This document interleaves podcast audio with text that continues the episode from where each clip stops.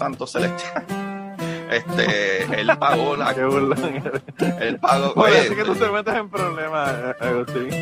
Manolo, no seas así. Yo no vi papel sanitario en ningún lugar. Yo entiendo que ellos usaban la ropa para limpiarse y después la echaban. Alguna de esa ropa no la echaban. Alguna de esa ropa estaba mezclada con toda la ropa que estaba en esos closets de las fotos que los envié. Bienvenidos al podcast Cucubano número 373. Esta semana estoy súper contento porque tengo un invitado que, que acaba de escribir un libro y yo acabo de terminar el libro y me gustó muchísimo.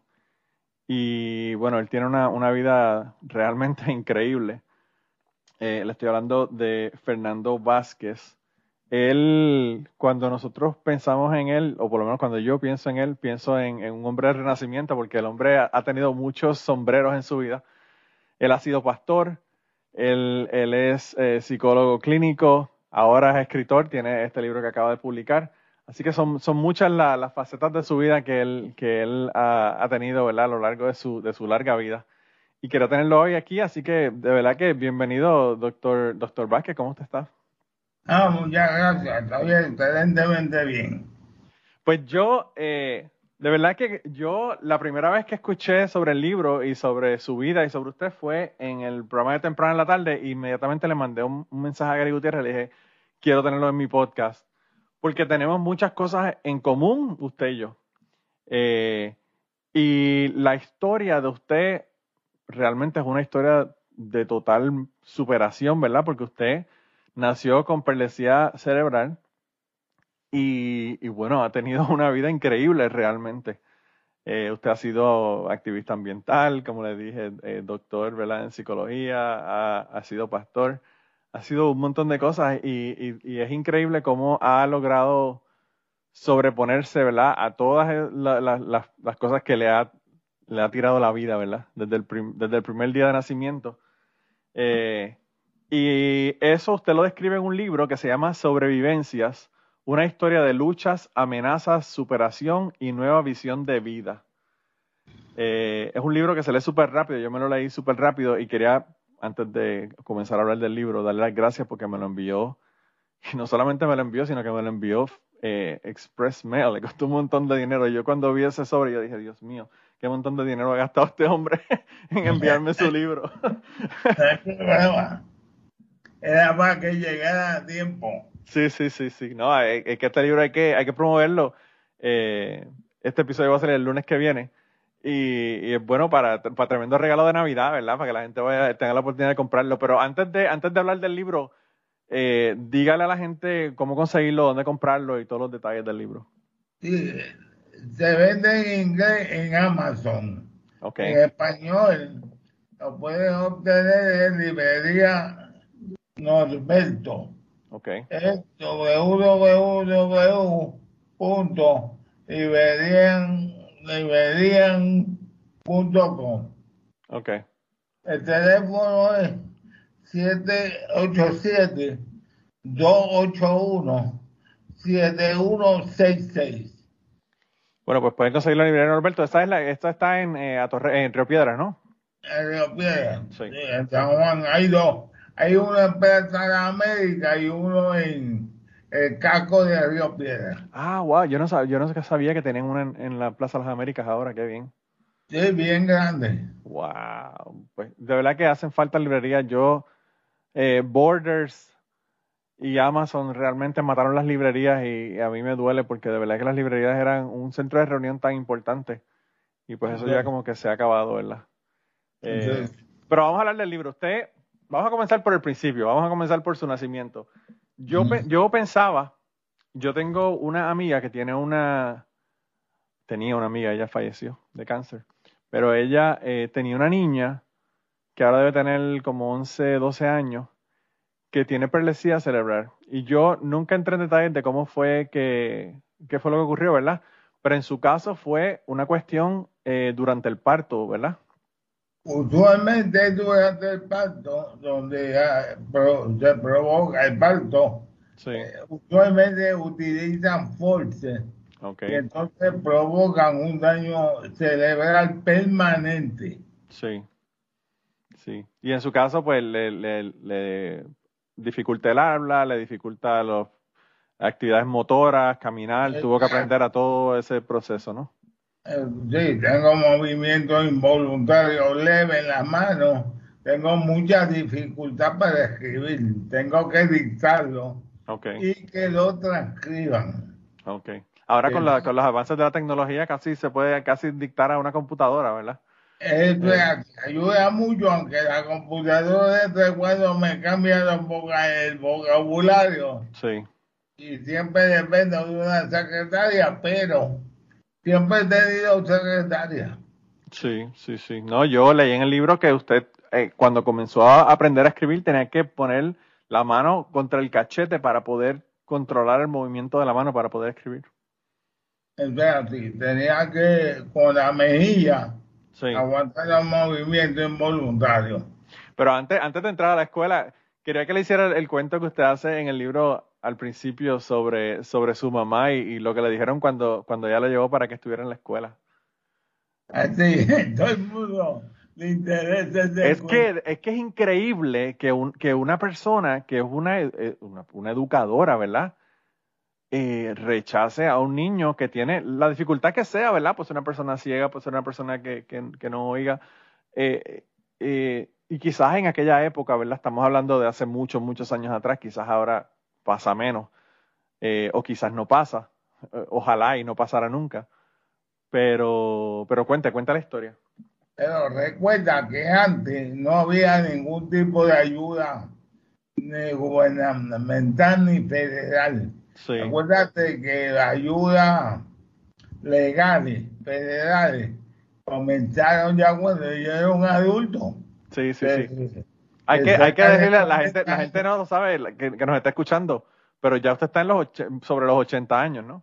Yo tengo 80 años, quiere decir que las leyes federales se iniciaron después yo tenía 40 años, ya no servían para mí, ya yo era un, un adulto. Cuando, cuando usted estaba en las escuelas, todavía los negros y los blancos no podían ir a las mismas escuelas en Estados Unidos.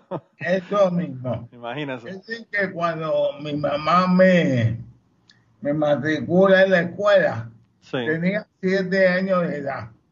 Tenía dificultad para expresión verbal, escritura, movimiento físico y la maestra mandó a buscar a mi mamá y le indicó que me llevara a mi casa porque yo no tenía ningún tipo de posibilidad de éxito académico. sí, Y mi mamá, que tiene más que un tercer grado, pero con una inteligencia espectacular. E- espectacular y, y con, y con una entereza de carácter que es otra cosa también, porque eso también hay que, hay que dárselo. Firme, firme y determinante. Yo heredé ese tipo de, de decisión y asertividad que ella tenía. Es el que le dice a la mesa, yo no me lo voy a llevar. Y usted es responsable de que aprenda lo que tiene que aprender en este primer grado.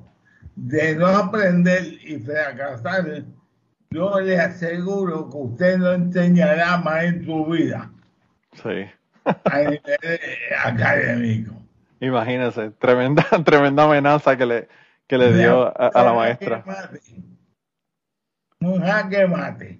Sí, sí, sí, Entonces, básicamente. fue La madre que siempre tuve, o sea, nunca mire para atrás, siempre para frente y todo será posible. Sí, y, y yo creo que esa, esa, esa madre que usted tuvo también fue una fuerza increíble para que usted lograra todo lo que logró. Porque nunca, nunca lo vio como una persona que tenía, bueno, obviamente lo ve que, que no, tiene unas dificultades de movilidad y todo lo demás, pero nunca, nunca vio eso como un impedimento a que usted se desarrollara plenamente. Nunca, ni me cogieron pena. Por eso es que nunca me cogí pena yo mismo. Sí, sí, sí, sí, sí. Sí, yo creo que eso, eso es muy importante. Yo tengo un, un yo, yo soy fanático de un, de un comediante que, que es enano, ¿verdad? Y entonces él, él dice que su papá eh, bromeaba con él y le hacía chistes de su estatura y toda la cosa, porque él decía, en la, en la escuela le van a hacer bullying y van a, y van a, a, jorobarle la vida, ¿verdad? Joder la vida con él. Y después, para que, para que el niño aprenda, pues lo, lo, tomamos a broma en la casa y el niño entonces este, eh, pues, está acostumbrado a ese tipo de cosas y no le molesta, ni le preocupa, ni le impide ¿verdad? su desarrollo. El tipo es súper famoso ahora, o sea que, A mí no me molestaba mucho, pero que me hiciera bullying, peleaba con él todos los viernes a las 3 de la tarde. Sí, eso leí en el libro, es tremendo, me a las 3 de la tarde era una pelea seguro. Era una cita, una cita que tenía con el tipo para irse para irse a los puños con él. Wow, wow. No, yo me imagino que, en aquella época, ¿verdad? Con los recursos y la, y la, incluso, o sea, eh, hace, qué sé yo, 20 años, los recursos que teníamos para personas que tenían alguna, alguna condición, ¿verdad? Eh, son totalmente diferentes a los que, a los que eh, hay ahora. Ahí yo, yo estuve en una academia en República Dominicana y era bien interesante porque todas las personas que tenían impedimentos, personas que tenían, eh, que eran ciegos o que eran sordos o que tenían Down syndrome, los ponían en las clases regulares con los estudiantes regulares. Y no era todo el tiempo, pero una parte del día. Y a mí me pareció algo tan, tan chévere porque a veces nosotros no estamos expuestos a personas que tienen diversidad funcional y yo creo que es importante que desde que somos niños nos, demos cuenta de que son parte de la sociedad y, sean nuestros amigos y compartimos con ellos, ¿verdad? Desde el principio. Eh, y en muchas escuelas, pues todavía se tienen separados del resto de la, de la población estudiantil.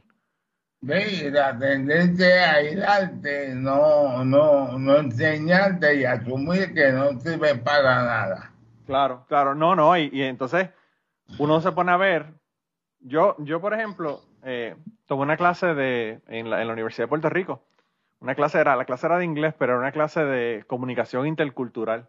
Y en esa clase, básicamente era para comunicarnos dentro de diferentes coculturas que hay dentro de la sociedad. Y una de ellas eran las personas mayores, las personas, los niños, eh, las personas que son de otros países, obviamente, personas de diferentes razas, personas que tenían algún impedimento, alguna cosa. Y entonces, eh, el maestro decía que cuando él, cuando él estaba comenzando a, dar la clase o a dar clases en la universidad, él hablaba con un estudiante, el estudiante era ciego, entonces él hablaba con el estudiante y le hacía preguntas para que participara en la clase y entonces en un momento dado, eh, luego de unos días de, la clase, eh, el estudiante le dice, profesor, yo no, yo no, yo soy, yo soy ciego, pero yo no soy sordo, porque el tipo no se da cuenta que estaba gritando gritándole al, al, al, estudiante para hacerle preguntas, ¿verdad? Como si él no estuviera ahí o como si no pudiera escuchar, ¿verdad? Y eh, entonces él se da cuenta de que lo que no sabe es interaccionar con esa persona, ¿verdad? Exacto. Sí, pero yo, la dificultad física nunca fue un límite para mí. Bueno, y obviamente tampoco intelectual, porque usted, usted hizo un, PhD en la Universidad de Boston, que vamos a hablar quizá un poquito más adelante, pero o sea, eh, eh, dificultad intelectual no hay ninguna. Ninguna. Eh, Pero no dejó de haber dificultades, pues no podía escribir, ¿verdad? Sí, sí, bueno, claro, pero eso, pero eso, o sea, a, nivel intelectual, eh, el hecho de que uno no puede escribir no quiere decir que no tenga, o sea, es como, qué sé yo, eh, Stephen Hawking. Stephen Hawking estaba en una silla, no podía ni hablar. Pero, ese hombre era un, genio, o sea, es increíble las cosas que ese hombre hizo desde esa silla de ruedas, y no solamente desde esa silla de ruedas, sino sin poder comunicarse eh, eh, verbalmente y encima de eso, en contra de todos los, pronósticos que le dieron eh, los médicos, porque le, él le dijeron que no iba a vivir más de veintipico de años. Y el tipo murió. hablando de, Hawking, ¿verdad? sí, de Stephen Hawking. Científico. Sí, sí, sí. o sea que, pues, la, la, cuestión intelectual está separada de la cuestión física, ¿verdad? Es algo completamente, completamente diferente. A pesar de que puede, puede ser afectado. Pero, en el libro usted, usted cuenta que usted eh, se hizo pastor de la iglesia metodista y tuvo muchísimas dificultades porque pues fue discriminado dentro de la iglesia por, por su condición de, de cerebral. Hasta que básicamente no tuvieron más remedio que aceptarlo como pastor, ¿verdad? Sí, pero me costó trabajo. Terminé la maestría en teología después del bachillerato. Sí. Trabajé con la iglesia cuatro años y medio, hasta ahí aguanté el empuje y la persecución y la amenaza física, este, me hicieron la vida imposible en la iglesia. Sí. Porque eh, en el libro yo hago una crítica fuerte a las instituciones religiosas. Bastante, bastante fuerte. Porque no, no, no, no, no son consistentes con lo que predican y hablan. Claro. Ese amor al prójimo es algo relativo. O sea, no es totalmente real. Por lo menos mi experiencia fue altamente desagradable.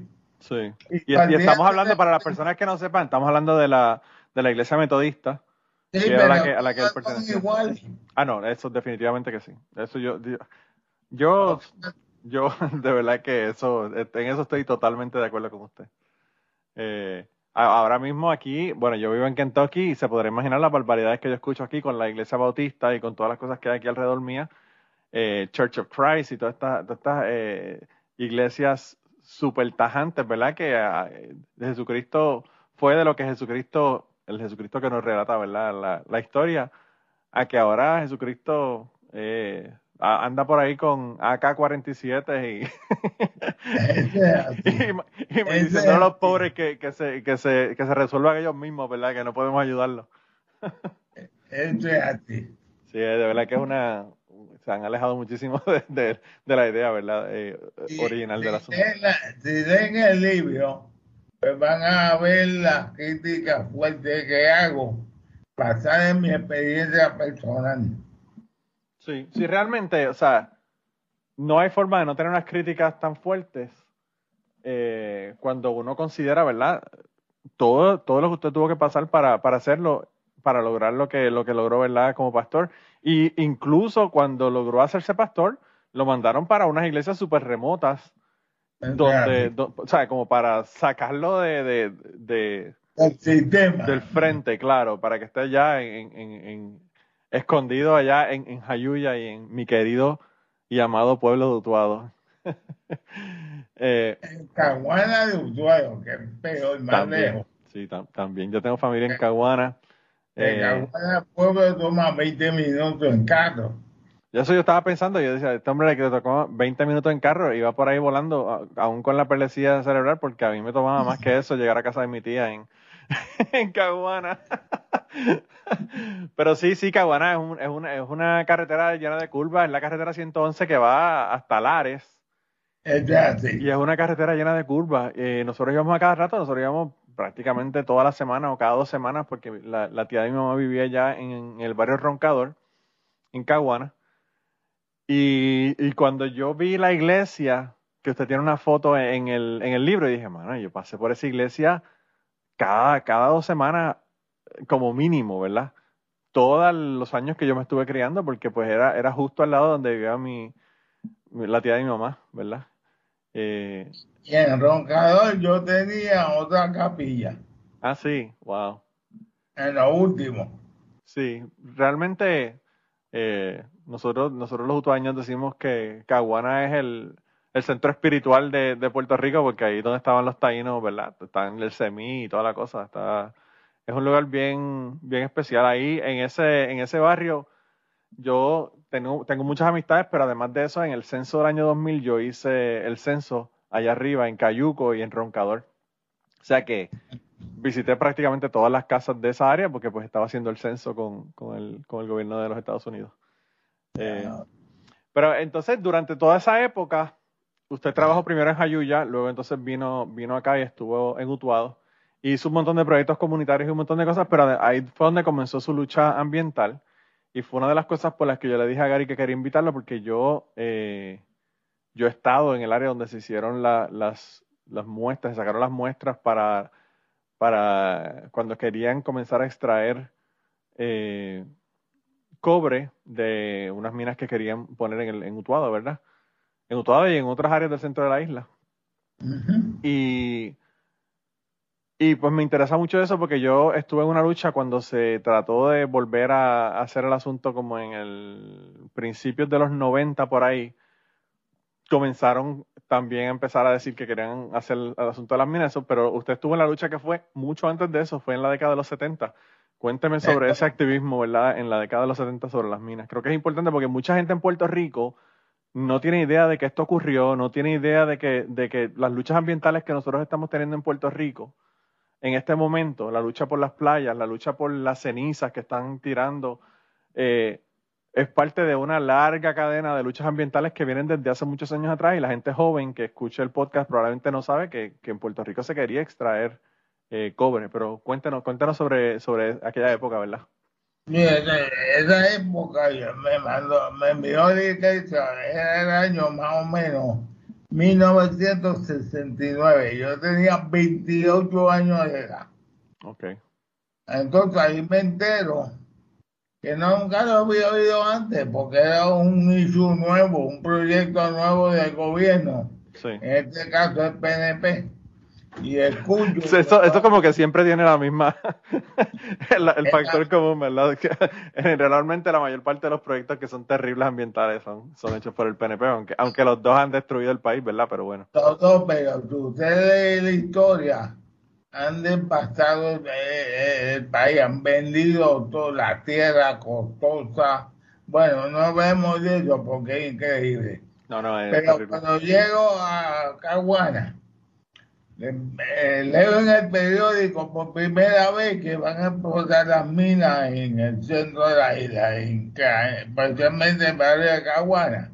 Sí. Y, y, es una explotación de minas open peak, o sea, que no es debajo de la tierra, es que van a bajar y, todos los montes los van a raspar.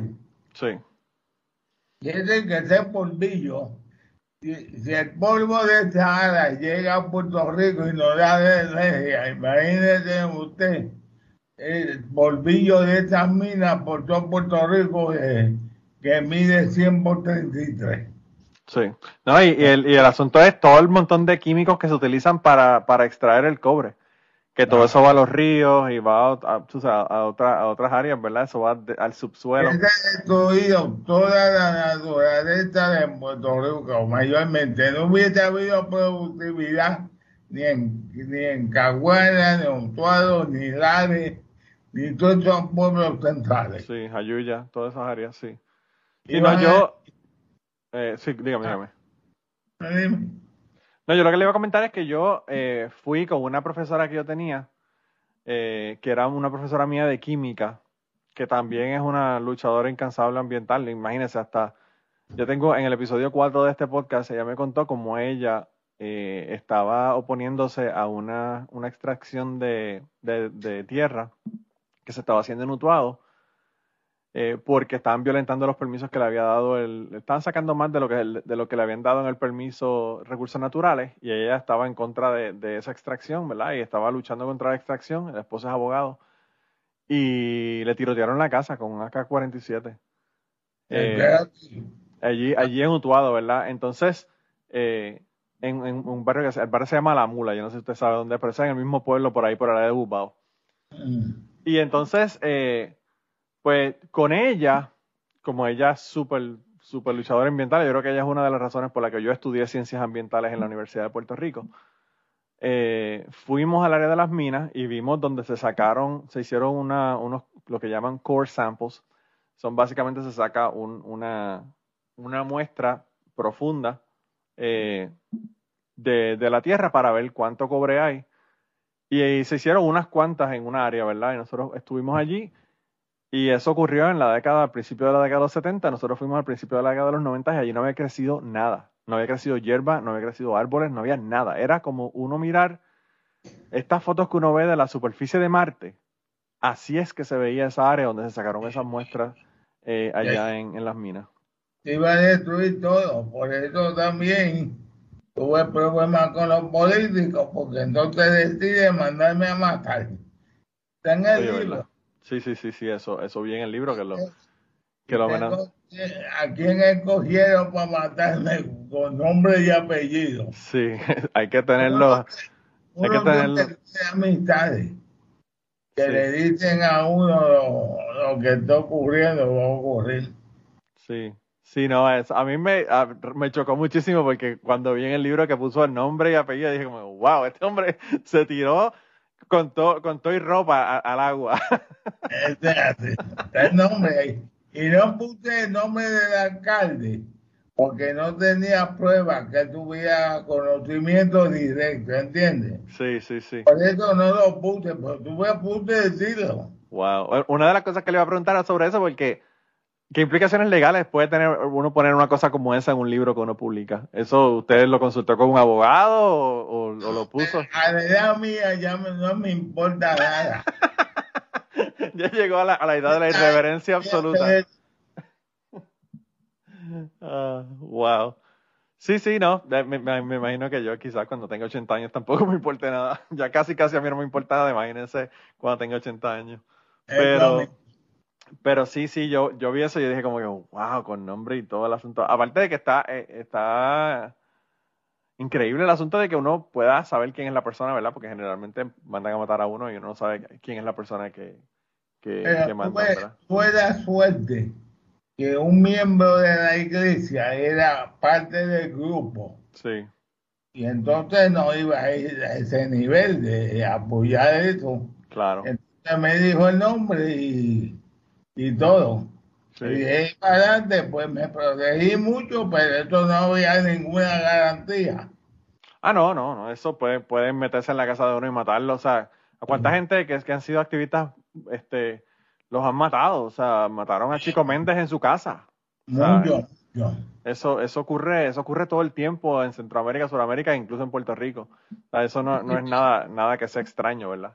Todo lo que tenga que ver con criticar el status quo, pues, pues se convierte en una amenaza al sistema político y religioso, Claro. porque se, se toman los dos de la mano, hablan el mismo lenguaje. No, es claro, se rascan la espalda el uno al otro, como digo yo. Eso es así. Sí, no, no, y en, y en el caso de Puerto Rico, en la década de los 70, quizás hay unas- muchas personas que no lo saben. Hay un episodio de, de- del podcast Plan de Contingencia donde hablan sobre eso, una serie de, de episodios, ¿verdad? La década de los 70 en Puerto Rico fue una, una época de persecución política brutal eh, Oye, contra, contra voy personas. Te voy a recomendar a ti y al público. Acá- Acaba de salir un, un- un libro. sí, titulado Rebeldes y Perseguidos, ok, José Enrique Daboy Gómez, ok, y describe la lucha de los protestantes católicos que cuestionaban el sistema de gobierno en Puerto Rico. Es un libro de 600 páginas, oh, wow, escrito por un maestro de escuela pública. wow, Yo te lo recomiendo porque es excelente. Y se lo recomiendo al público. Lo venden, yo entiendo que lo venden en el mismo lugar, lo venden en todos lados. Y Sí. yo no sé si está en Amazon en español. Yo no lo he buscado, yo lo compré y lo leí en Puerto Rico. Sí. Es nuevo, acabó de salir. Sí. Pues Pero- ese lo compren, pero cómprenlo después de que compren eh, el, el libro Sobrevivencias, que ese es el, el primero que tienen que comprar, y después compran ese otro que usted está recomendando. Tienen que comprarlo, un libro como lo de una historia real de lucha y es un buen regalo para usted mismo y para otros. sí, sí, sí, sí, no. eh, y, este libro, eh, yo me imagino que para personas que son historiadores en Puerto Rico es súper importante. Hay personas, yo tengo un montón de amistades, incluso los, los que hacen el podcast Plan de Contingencia, que son amigos míos, que me imagino que como historia, eh, a veces la historia, ese tipo de historias en Puerto Rico no, no se hablan. O sea, yo, uno toma historia de, de Puerto Rico en la escuela y hay, hay historia de Puerto Rico en la escuela que no le hablan de Albizu Campos a uno y uno dice como que, pero espérate, ¿qué, qué clase de historia es esta que me están dando, verdad? Que, que no me han hablado de una persona tan importante, ¿verdad? Independientemente de que usted esté de acuerdo o en desacuerdo con lo que la persona piensa, Es, eh, es importante conocer a esa gente, ¿verdad? es cierto. Y entonces, a usted, usted por, esa lucha ambiental fue que lo, lo, lo, básicamente lo iban a matar, ¿verdad? Pero la iglesia no estaba con usted de que había que proteger las minas, la iglesia básicamente estaba en, confabulación con el gobierno de que, de que eso tenía que ir. Sí, pero mira qué interesante. Eso es cierto. Los políticos y la iglesia local, la institución, no la gente en una iglesia de feligreses, son las instituciones, los dirigentes de la institución estaban en contra y me perseguían. Pero fíjate lo que ocurre, que el grupo de iglesias metodistas liberales de Estados Unidos sí me apoyó y, y prometió darme miles de dólares para ayudarme a oponerme a la explotación de las minas. Entonces yo declaré en el colegio de abogados en una en un encuentro que propició el Consejo Nacional de Iglesias en Estados Unidos. Sí, y yo hablé y ellos escribieron un libro sobre los resultados y me prometieron miles de pesos. Lo que pasa es que yo no aguanté ya el empuje. Sí, no, y, el asunto es que eso era, eso era, eso es un montón de dinero el que le iban a dar ahora, imagínense en aquella época, estamos hablando de 40 años atrás, 40 y pico de años atrás. El sueldo era de 3 mil pesos al año. Sí, el sueldo, el sueldo suyo era de 3 mil pesos al año y le iban a dar, ¿cuánto eran? 50 mil dólares. No, me, habían partidas de 30, 50 mil, de 100 mil. Wow, Yo no sabía qué hacer con ese dinero. Sí. Qué bien vendrían para las luchas que estamos teniendo ahora en Puerto Rico ambientales, ¿verdad? Pero ya eso ha pasado de historia. Aunque hay mucho más liberales, hay grupos siempre liberales que apoyan. Sí. Siempre hay gente que apoya. Yo creo que lo que pasa, eh, lo que pasa, doctor Vázquez, es que en Puerto Rico hay tantas necesidades en otros aspectos, a veces tan básicas, de comida, de hogares, de, de qué sé yo, eh, lugares donde uno pueda ir y recoger eh, alimentos, luego de todos los huracanes que han habido y los, los terremotos y todo lo demás, y, y pues la, el deterioro, ¿verdad?, de cómo está todo, que ni siquiera le pueden garantizar a uno electricidad en Puerto Rico. Eh, que pues hay luchas que, que, como que son más importantes, ¿verdad? Hay luchas lucha por sobrevivencia. Y por las luchas ambientales a veces pasan a un segundo plano. Entonces pues yo pienso que eso quizás es parte de, de, la razón porque hay menos fondos para luchas ambientales, pero eh, habrá menos fondos, pero la, la lucha ambiental en Puerto Rico está viva y con una gente que están haciendo un trabajo increíble. La, Está, complicado y el mal uso de los fondos federales increíble. Sí, y de verdad que, no sé, yo eh, yo llevo aquí en, en, Kentucky 20 años. Yo vine aquí a estudiar una maestría. Hice la maestría acá y ahora estoy trabajando de químico en una compañía hace 16 años. Y, y yo, cada vez que voy a Puerto Rico, lo veo más deteriorado. Y no solamente más deteriorado, sino que la gente en el gobierno más abiertamente corruptos, ¿verdad? Totalmente. Que es lo que, es lo que a mí me sorprende, porque de verdad que eh, ya es abiertamente el asunto. Sea, ya te, te ponen un chat, cogemos de pendejos hasta los nuestros. Y realmente, si uno se va a ver, sí siguen cogiendo de pendejos a los nuestros, porque la gente sigue votando por la misma gente. Entonces, yo no entiendo esto. Yo, yo le digo una cosa. Ricky Rosselló se tira para, la, para el 2024 y pueden haber 30, 40, 50 mil personas en Puerto Rico que voten por ese tipo. Después de haberlo sacado en el, en el 19. Sí, yo no lo dudo. Yo no lo dudo, de verdad. Pero mira, hay más de un solo fondo porque eh, hay tanto, bueno, están votando el dinero, una pena. Sí. Tanta necesidad que hay. Pero ya yo ya yo estoy retirado. Sí.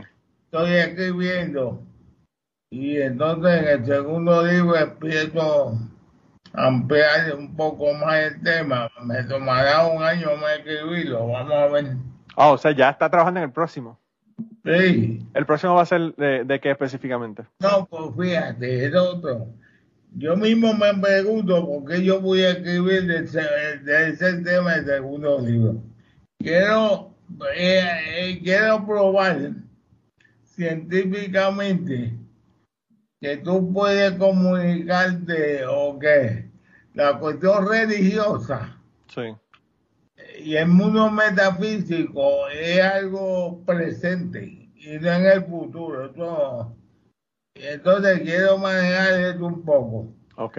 Y- Bueno, eso, pero- usted, usted habla un poco sobre eso en- al final del, del Sí, libro. voy a ampliarlo, es cierto. Sí, sí, sí. A mí, me, a mí me sorprendió, fíjese, en la, en la entrevista que usted le hicieron en el Candil, que yo la vi por, por eh, gracias a la gente del Candil por haberlo hecho, porque lo- la pude ver eh, ese día que ocurrió hace como dos semanas atrás. Eh, pues yo me, me di cuenta de que alguien le hizo una pregunta y le, y le dijo que, que como que empezó a leer el libro y dijo, ah, pero este tipo es ateo, yo no debo de leer este libro, ¿verdad? Y yo me ofendí rápido porque yo soy ateo. y entonces yo le digo, yo digo, wow, es increíble cómo las personas a veces se cierran de conocer otros aspectos o otras eh, perspectivas y conocimientos incluso por el simple hecho de que, ah, este tipo es musulmán, no tiene nada que decirme a mí que yo pueda aprender, o este tipo es cristiano, este tipo es ateo. Y, y es, una, es lamentable realmente, porque yo aprendí muchísimo con su libro, a pesar de que, como le digo, soy ateo. Ajá. Y yo le digo una cosa, si yo fuese a creer en un Dios, yo creería en el Dios que usted cree, porque el Dios de la iglesia, obviamente, eso yo no creo desde que tenía como nueve años. yo, eh, yo, No, eh, sí. ese Dios castigador y todas estas cosas, yo como que eh, no puedo bregar con el asunto. No, no existe.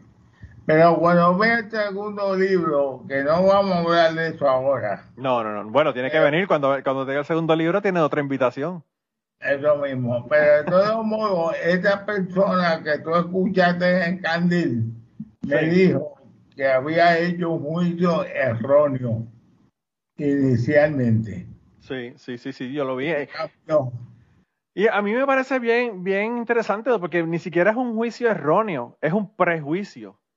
es lo mismo. Y entonces, ¿por qué yo no voy a leerme un libro? O sea, yo tengo un compañero de trabajo que me dijo, mira, te voy a traer un libro para que tú lo leas. Para que el super cristiano seminarista, casi, casi pastor, ¿verdad? Para que tú lo leas. Eh, porque este libro te va a cambiar y te va a convierta. Claro, yo le digo, yo te voy a decir una cosa, vamos a hacer algo. Yo fui su maestro de biología, ¿verdad? Y él obviamente no cree en la evolución. Yo le dije, yo te voy a comprar para Navidad un libro y tú me compras el libro y me lo regalas. Intercambiamos los libros y después nos sentamos a discutir el libro. Y entonces yo, perfecto, él me, me consiguió el libro, yo le compré el libro, le compré el libro, uno de Richard Dawkins sobre la evolución, ¿verdad? Y entonces él me regaló un libro que se llama I don't have enough faith to be an atheist, ¿verdad? Y yo me leí el libro y me di cuenta de que, de que el autor estaba utilizando la fe de dos maneras diferentes. Fe como de yo creo que mi esposa no me está pegando cuerno, yo tener, tengo fe de que mi esposa no me pega cuerno, ese tipo de fe, ¿verdad? Que es una fe porque uno, uno la basa en, en, en precedentes, ¿verdad? Porque mi esposa nunca me ha dado ninguna, ninguna razón para yo pensar que me está pegando los cuernos. Y utilizaba la fe a nivel bíblico, que es eh, creer sin ver, ¿verdad?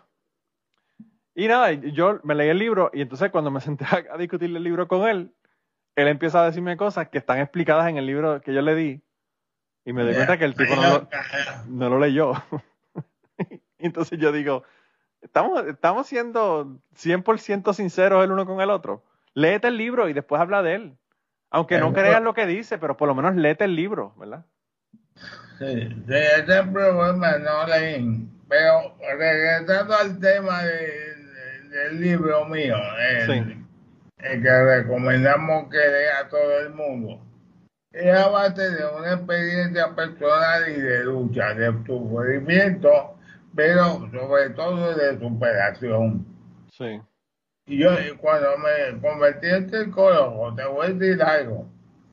Fue tanto la sorpresa que tuve porque tenía tanto y tanto trabajo que tenía que trabajar 12 horas diarias, Oh, wow. incluyendo el sábado, Oh, de wow. 7 a 3 de la tarde y el domingo trabajaba si me pagaban el triple. Wow. Sí, trabajaba.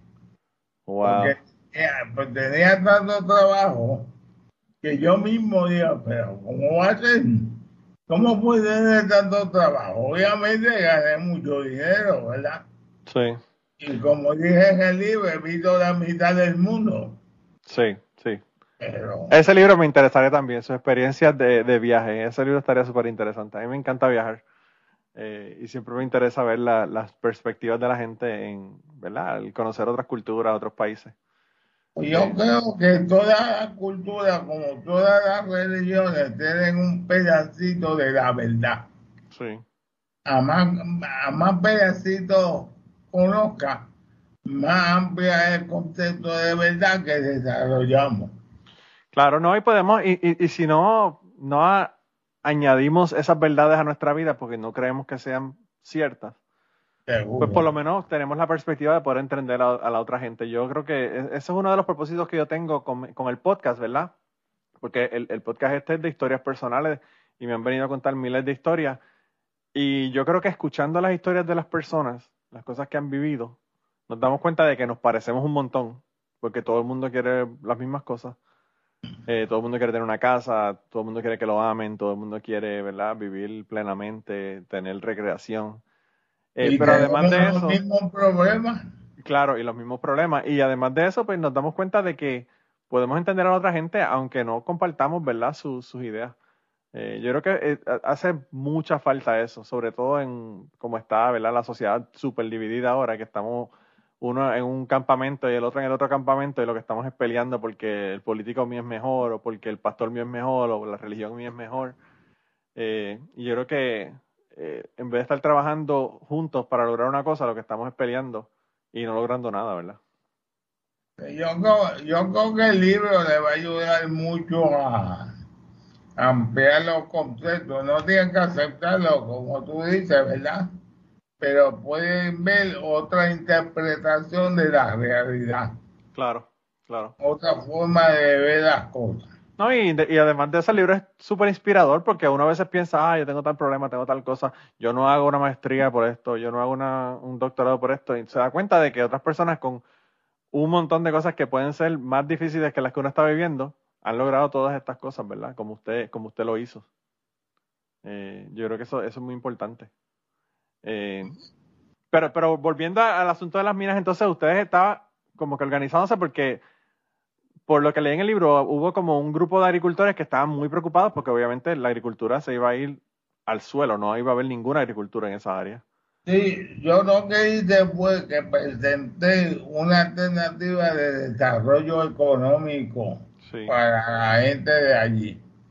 Y con este dinero que me prometieron, que era mucho, sí, eh, comenzó a organizar a los obreros y a los, obreros de la finca los- que se empoderaran ellos mismos, o sea, que tuvieran el poder decisional. sí. Como una cooperativa agrícola de ellos mismos.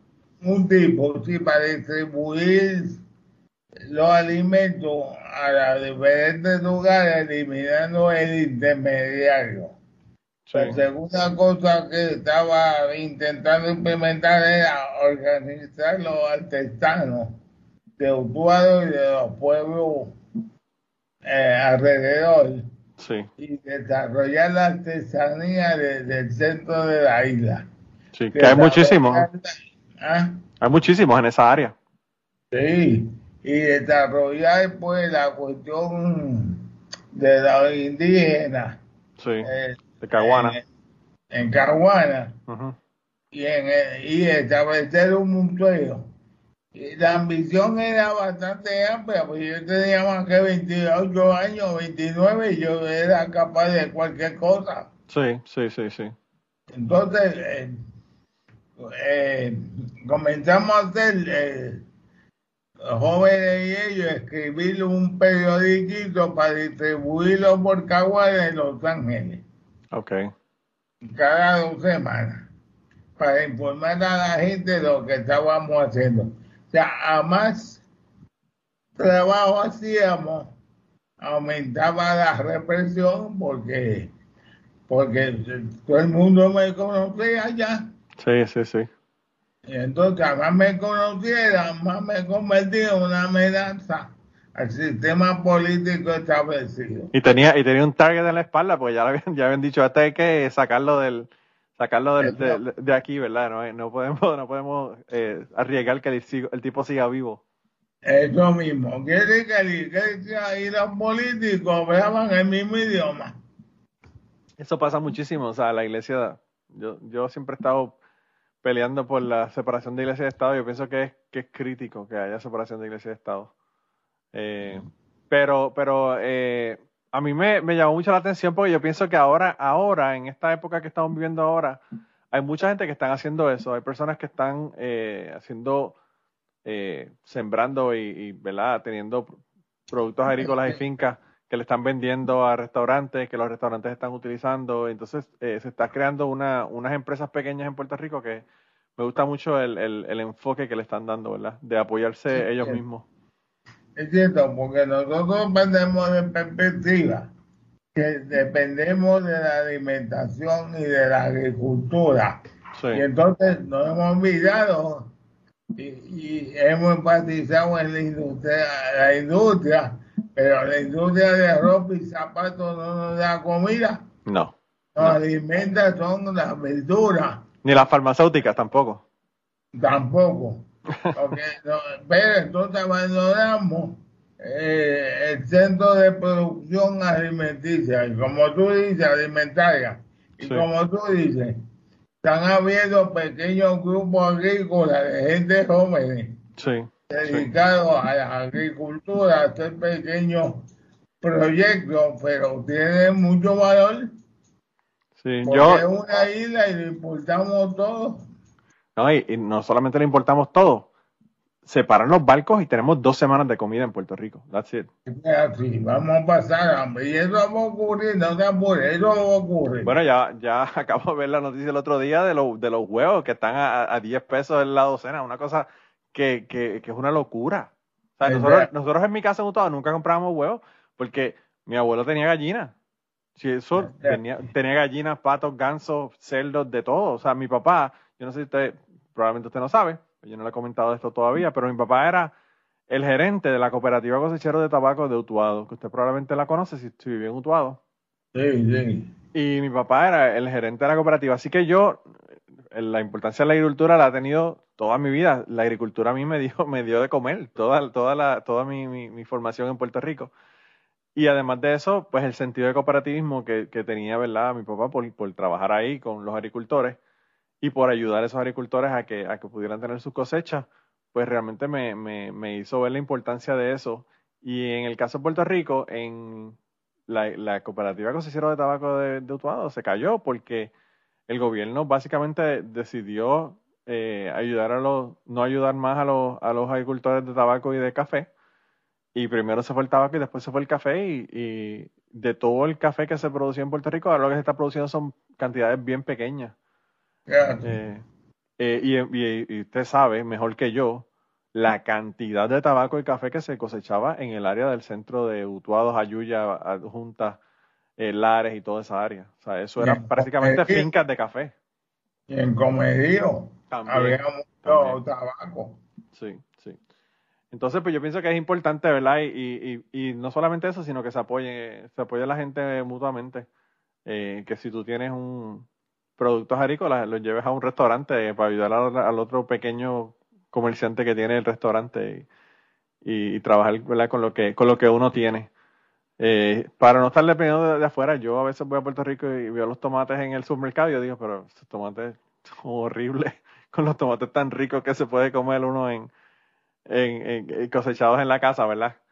Eh, comer los tomates que están en, allí en, en, en Amigos, uno dice como que, wow, increíble.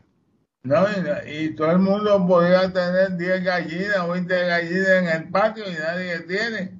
No, no, tampoco, no, no. No, yo le digo, mi, mi abuelo tenía patos, gansos, tenía un cerdo, tenía eh, gallinas, toda la vida, toda la vida. Y obviamente... Cuando yo, te, cuando yo estaba en Caguana, tenía 25 gallinas. Oh, 25, wow. O sea que usted Eh, podía darle, pero darle bueno, huevos eh. al barrio, huevos al barrio diariamente. Mira, tenían 8, pesaban 8 libras. aunque tú no lo creas. Wow. Y entonces, pero la infeliz te ponía los huevos en la casa de los vecinos. o sea que era, eran unos malagradecidos. Usted le daba comida y le daban los huevos a los vecinos. Es lo mismo. No lo voy a creer. Me encanta. Paso comiéndome la gallina. Pues tiene que comprar gallinas que no sean más agradecidas. Compre polaca o algo, gallinas diferentes. Ay, qué gracioso que le da comida en la casa y, y, los vecinos se comen los huevos. Y yo le eh. daba purida, como tenía ingreso, le daba purida. Y aquí, pues, te digo, empezaban ocho libras la gallina aquella para poner los huevos en la casa del vecino. Wow. En casa de mi tía pasa eso. la gallina. En casa de mi tía eh, pasa eso, pero lo que pasa es que el vecino, el vecino murió recientemente, pero tenía eh, gallos de pelea. Entonces cuando él se murió lo soltaron en el patio, porque ya no los estaban usando para, para pelear ni nada, ¿verdad? El tipo ya, ya hacía años que no, que no iba a la gallera. Y entonces, eh, pues todos esos, esos pues quedaron por allí, pero yo le digo a, mi, a mi hermana, cogería esas gallinas para hacer un, caldo, pero para eso es para lo único que sirven, porque esos, esos gallos de pelo no tienen carne, ¿verdad? son huesos nada más. sí, pero bueno. Eh, pues entonces, luego entonces esa lucha ambiental y todos los problemas que le dio la iglesia, usted decide salir de la, de la cuestión de, de religiosa, ¿verdad? De ser pastor, aparte de su desencantamiento por las ideas que cambiaron, ¿verdad? Radicalmente de lo que usted, eh, a medida que fue aprendiendo sobre, sobre teología y todo lo demás. Y decidió entonces mudarse para Estados Unidos, a Boston, a hacer el doctorado. Bueno, hice, en Boston hice mi estudios predoctorales en la universidad, en el departamento de psiquiatría de la Escuela de Medicina de Boston. Okay. De hecho, enviamos a nuestros nietos a estudiar ingeniería en Boston. Ah, wow. Tienen que ir a Boston, a la Universidad Boston U. Están en el tercer año ahora. Sí. O sea que se, se cerró un, un, ciclo, un ciclo completo, ¿verdad? Tres generaciones. Eso es así. Wow. Entonces, regresé a Puerto Rico, continué estudiando aquí, terminé, hice un doctorado puse en mi oficina privada y entonces enseñé en la escuela de medicina de aquí 15 años.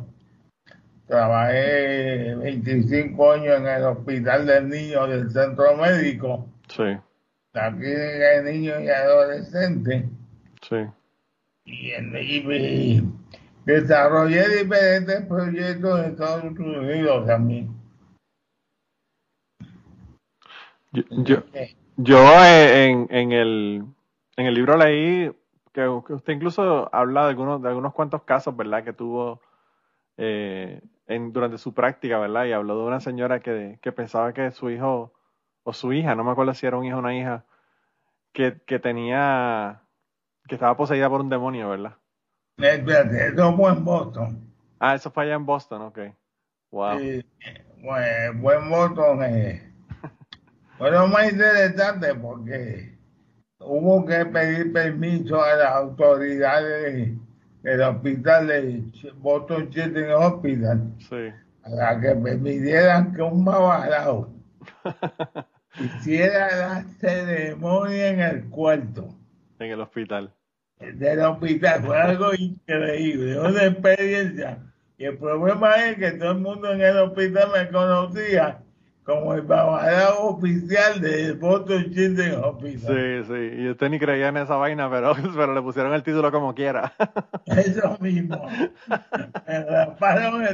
Ahora yo era un babalao. Wow. Yo, si hubiese sido yo, me empezaba a poner collares y cosas para que la gente realmente pensara que era un babalao de verdad. No lo hice porque si no, fíjate de eso. Si ya tiene la reputación sin serlo, imagínese si se pone un collar, un collar rojo o algo, ¿verdad? Pero mira, fue una experiencia única porque hicieron obligatorio la, eh, todos los residentes en, neurología y pediatría estar presentes a las 7 de la mañana para oír la presentación que yo iba a hacer con otros más profesionales sobre. Sí, yo creo que eh, lo que más me, a mí me llamó de, ese, de esa historia, lo que más me llamó la atención, fue el cómo usted manejó el proceso, ¿verdad? Porque para la madre eso era lo que tenía. Y para usted obviamente sabía que era otra cosa, obviamente por, por, por sus estudios y por su conocimiento médico. Y entonces, a veces es bien difícil uno, eh, qué sé yo, poder manejar esas dos ideas, ¿verdad? Que son contradictorias y armonizarlas, ¿verdad? Para que, para que pueda haber una, un, proceso que la persona esté contenta, ¿verdad? Porque hay personas, probablemente se hubiesen llevado a la niña y no, hubiesen, no lo hubiesen tratado, no hubiesen hecho nada con la niña si, si no lo hubiesen dejado hacer ese, ese procedimiento, ¿verdad? Entonces... Ellos, eran espiritistas y yo era científico. Como tú dices, como yo reconcilio esto, porque estaban seguros en tu sistema de creencia. Estaban seguros que la niña estaba poseída por un demonio. Sí. ¿Qué hacía yo con discutir lo contrario? No, no, no, no, no tiene sentido porque, o sea, no, no los va a lograr convencer a ellos, definitivamente. Nada, yo partí de la premisa, pues tendré un demonio, vamos a intentarlo a ver. Claro. Y luego se dieron cuenta de que no era un demonio, porque no, no, lo, el, el, el eh, hay, hay, de más está decir que la ceremonia de, santera no le quitó nada. No, no le quitó nada, pero déjame decirte, en el próximo libro yo voy a explicar cómo podría funcionar, no porque el babarau tenga poder curativo, sino porque tú mismo tienes poder curativo.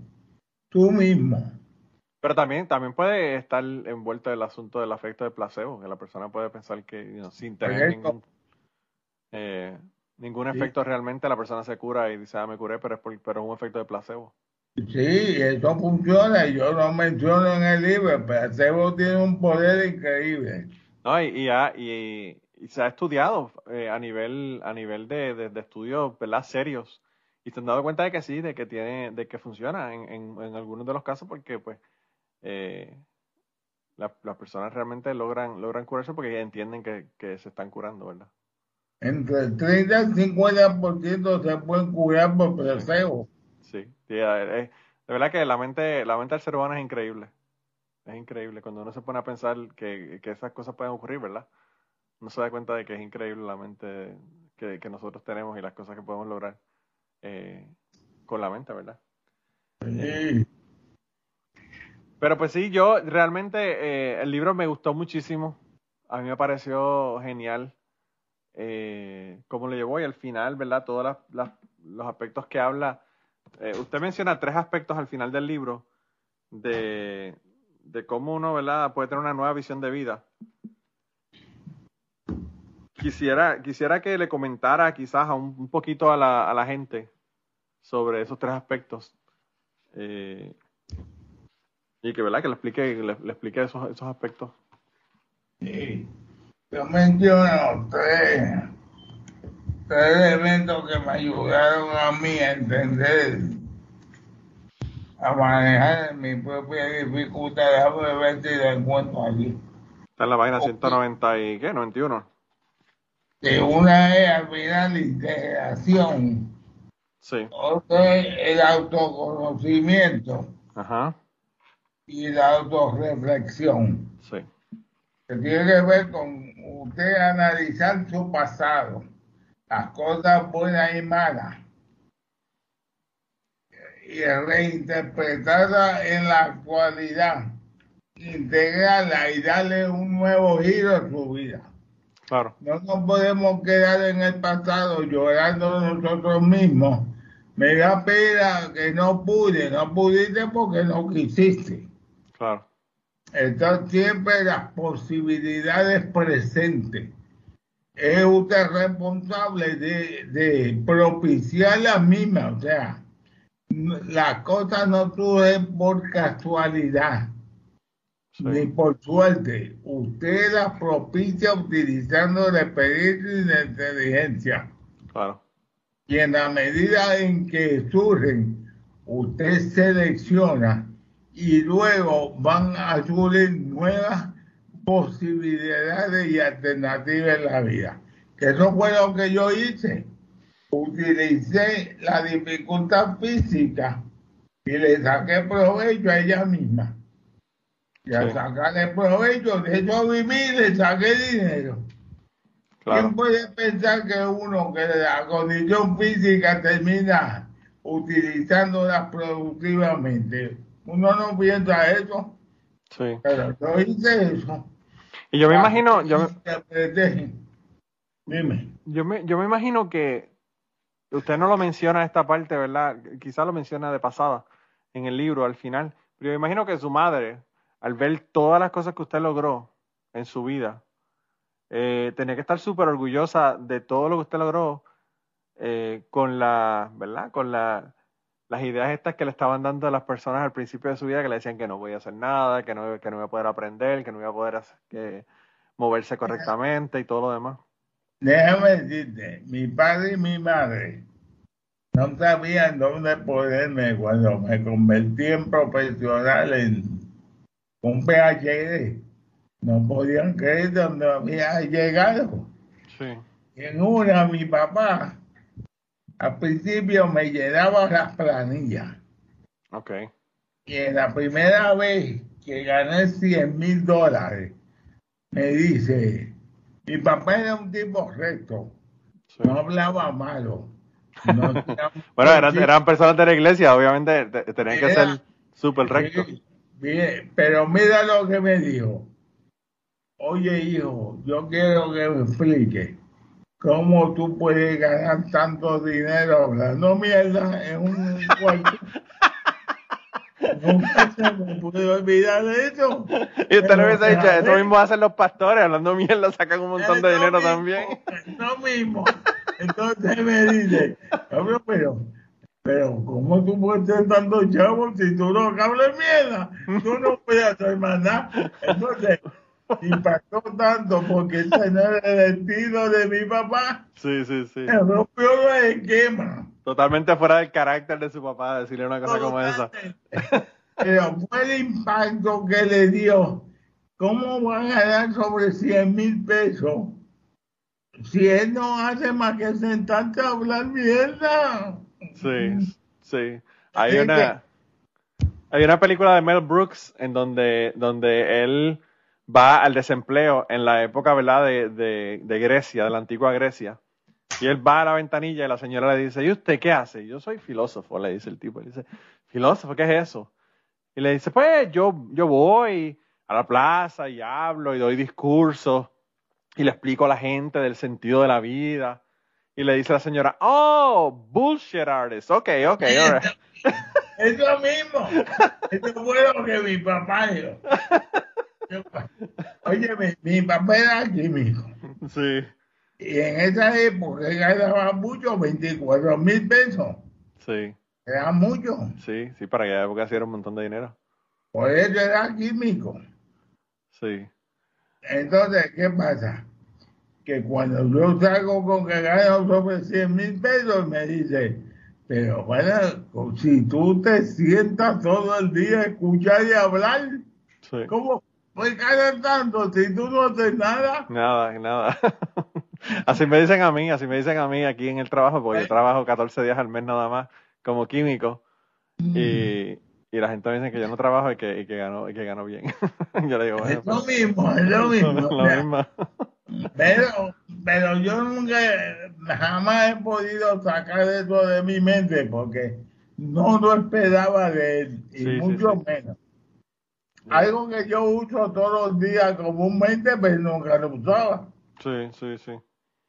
Sí, es, es- es- cuando la persona se sale así como de carácter completamente de, de, de su rectitud, ¿verdad? Y dice cosas como eso, no se queda como que pasmado. Una señora una vez súper, súper cristiana que nunca decía una mala palabra ni nada, me, se enojó conmigo y me, me dijo hasta, hasta culo, me dijo esa señora. Y, y yo le digo, wow. O sea, eh, imag- imagínense que me dijo MFer, pero me lo dijo la palabra, no, no de. Sí, sí, sí, me dijo mother- motherfucker. Y yo le digo, oye, pero tú. fuerte. Nunca en la vida te he escuchado decir una cosa como esa y ahora sales con eso. Sí, sí, sí. Eh, wow, pero qué bien. De- a mí lo, lo más que me gustó es que el, el hecho de que su- sus padres, ¿verdad?, lograron ver esos éxitos. Porque a veces los padres mueren, mueren jóvenes y no pueden ver los éxitos de la gente y todo lo demás. Eh, y, y en su caso, pues sí lo vieron, ¿verdad? Todo, todo lo que logró. eh, Yo hubiese dado cualquier cosa porque viene el libro, porque se hubiese muerto en el acto. No, me imagino. Me imagino. No solamente está hablando mierda, sino que ahora está escribiendo mierda también. Es como dice mi amigo, yo, mira, yo, me- yo tengo muchos amigos profesionales, médicos, psicólogos, todo el mundo. Activista ambiental, no puedes dejar al activista ambiental de un lado, eso es muy importante. Entonces dicen, este tipo, como no tiene que hacer, llegó a los 80 años y ahora es escritor. ¿Cómo va a ser? Sí. Sí, realmente, quizás al ver el libro su padre se daría cuenta de que no estaba, no estaba hablando mierda, que realmente eh, valía la pena, valía la pena. A veces, a veces la, la, la palabra escrita tiene mucha más fuerza que la palabra hablada, ¿verdad? Y quizás al verlo ahí, quizás hubiese pensado, wow, de verdad que el hombre, el hombre sí, sí sabe lo que está hablando, ¿verdad? Eh, a mí, de verdad, ya que estamos casi llegando al final, pero quería de verdad darle las gracias por estar aquí conmigo, a pesar de todos los, asuntos técnicos. Estamos grabando por Skype, vamos a grabar por Zoom y toda la cuestión. Y, porque ha sacado un ratito para estar aquí conmigo, pues de verdad que el libro me gustó mucho y, y me, me llamó mucho la atención. Eh, la historia, ¿verdad? Porque, pues, obviamente, una gran parte de ese libro es hablando de, de mi querido pueblo de Utuado y de algo que tengo bien cercano, que es el- la lucha esta en contra de las minas de, de cobre en, en Utuado. Así que gracias por estar aquí hoy. Entonces, que lo compre todo el mundo. Sí, bueno, que, la- que, lo- que la gente lo compre y que, y que lo compren para regalarlo también. Y, y ya les dijimos que lo consiguen en la librería Norberto. Y si por alguna razón extraña usted está escuchando esto en español y quiere leerlo en inglés, pues entonces lo puede conseguir por Amazon, eh, que, está, que está en inglés. A pesar de que yo no quiero darle más dinero a ese tipo para que se vaya a dar viajes espaciales de 10 minutos. Pero Es bueno. cierto. Y hasta de un. Sí, Pero sí, de sí. todos modos, mañana me gustaría que, que quisiera en Facebook a las cuatro y media de Puerto Rico se va a transmitir una, la presentación del libro por dos obispos bien liberales, ¿sabes? Sí. Bien liberales. Te va a encantar la presentación a ti y al público. Sí, eso, eso probablemente, esto va a salir lunes, así que ya, ya esto habrá pasado cuando, cuando salga esto, esto, ¿verdad? Para el público.